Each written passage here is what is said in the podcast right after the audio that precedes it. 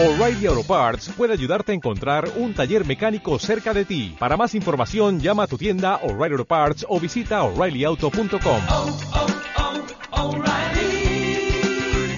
oh, Parts. Bienvenidos a este su canal de Psicología Holística. Hoy iniciando formalmente las grabaciones de tópicos relacionados con psicología desde un enfoque holístico. Para iniciar, quiero definir lo que es psicología holística. Por un lado tenemos la palabra psicología, donde psicología viene del griego, donde tenemos que psique significa alma y logía significa estudio.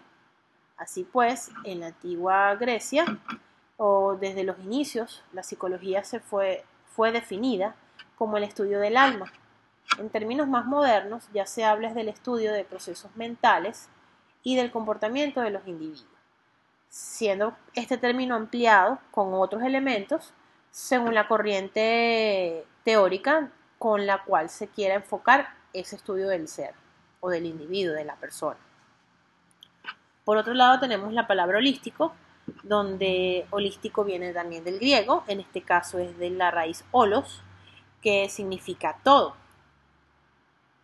Haciendo la unión de estos dos términos, tendríamos que la psicología holística es el ejercicio de la psicología considerando al ser humano como un todo, como un individuo que tiene un cuerpo físico, que tiene una mente donde se dan procesos mentales, que tiene emociones, sentimientos, estados afectivos, que tiene un ambiente familiar, puesto que pertenece a una familia, que tiene un aspecto social y cultural, puesto que forma parte de una cultura, de una sociedad, tiene también el individuo eh, un área profesional o de estudio en el caso de los niños y de los jóvenes.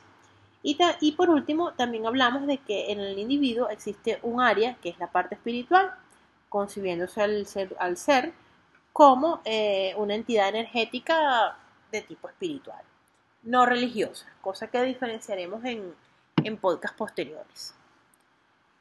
Adicionalmente, la psicología holística tiene un enfoque teórico más bien ecléctico, toma información eh, de las diferentes corrientes psicológicas, así como herramientas tanto científicas como espirituales, nuevamente haciendo la salvedad de que no estamos hablando de religión, pero toma en cuenta herramientas, repito, científicas o espirituales que puedan ser de, de utilidad para llevar a la persona hacia la recuperación de su equilibrio bio, psico, social, espiritual, es decir, a recuperar la salud.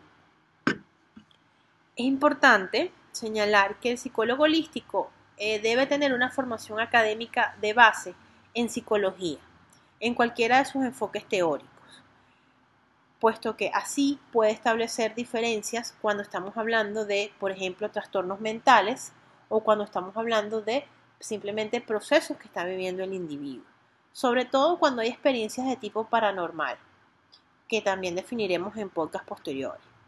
Pero allí es importante ese conocimiento de base de, del psicólogo, así como conocer un poco lo que son los mecanismos de defensa, cómo se dan los procesos de aprendizaje, cómo se dan los procesos de percepción en los individuos, eh, las emociones, el manejo de las emociones, lo que es la motivación, entre otras áreas, para poder tener una base de donde, de ayudar, orientar de una mejor manera a este ser desde el punto de vista psicológico.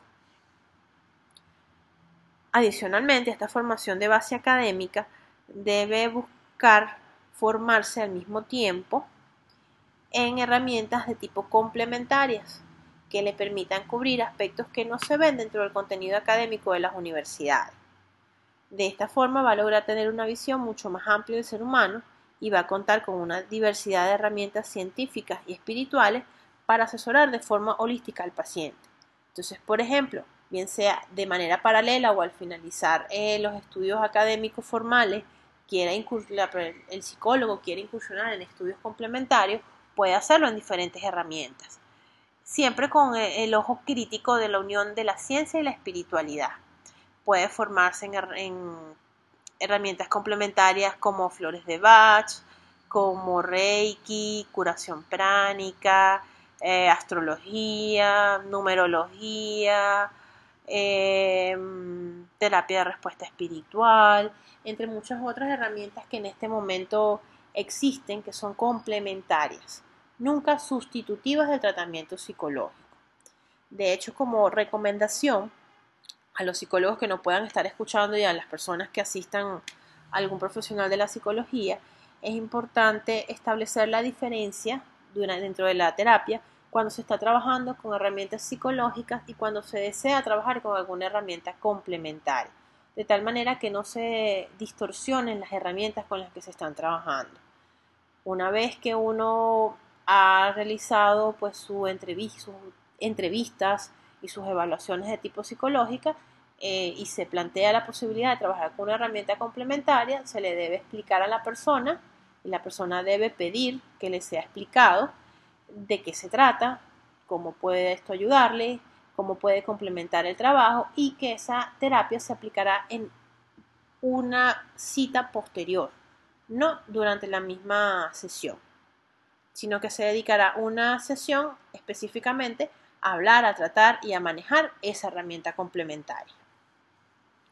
Por último, para cerrar este podcast, quiero comentarle una, anécdota, una experiencia personal.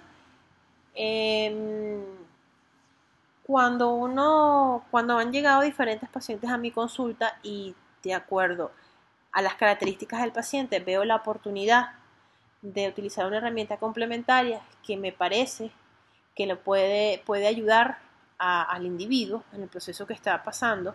Y uno le menciona que uno además de la formación académica psicológica tiene formación en otras áreas y que uno también tome en cuenta la parte espiritual del ser humano, la parte energética del ser humano, el paciente cambia de actitud de una forma más positiva, se abre más, te cuenta ciertas anécdotas que te dicen que nunca han compartido, que siempre han pensado que lo pueden dar de, que tiene algún trastorno mental, de que son ideas de la persona o que nunca, lo, nunca nadie a su alrededor lo ha comprendido, que de niño vivía ciertas situaciones y le decían que lo olvidara, que lo rechazara, que eran inventos, y que estas personas se han sentido como atormentadas por estas situaciones.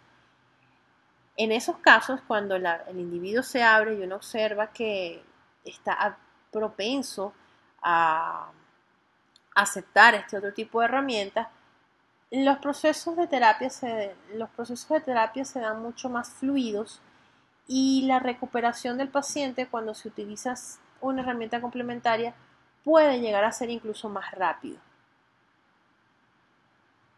Por esto creo que es importante considerar y mantener la mente abierta a que existen otras herramientas que podemos implementar en la consulta de parte de los psicólogos y que nos puede ayudar a dar una mejor calidad, una mejor atención a la persona que viene en busca de ayuda hacia nosotros.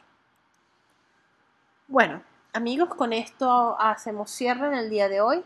Gracias por estar allí, gracias por escucharnos. Eh, próximamente tendremos nuevos tópicos, igual abriremos canales para que ustedes nos sugieran temas de conversación y bueno, continúen siguiéndonos para más información. Dale más potencia a tu primavera con The Home Depot. Obtén una potencia similar a la de la gasolina para podar, recortar y soplar con el sistema OnePlus de 18 voltios de Ryobi desde solo 89 dólares. Potencia para podar un tercio de un acre con una carga. Potencia para recortar el césped que dura hasta dos horas. Y fuerza de soplado de 110 millas por hora. Todo con una batería intercambiable. Llévate el sistema inalámbrico OnePlus de 18 voltios de Ryobi. Solo en The Home Depot. Haces más. Logras más.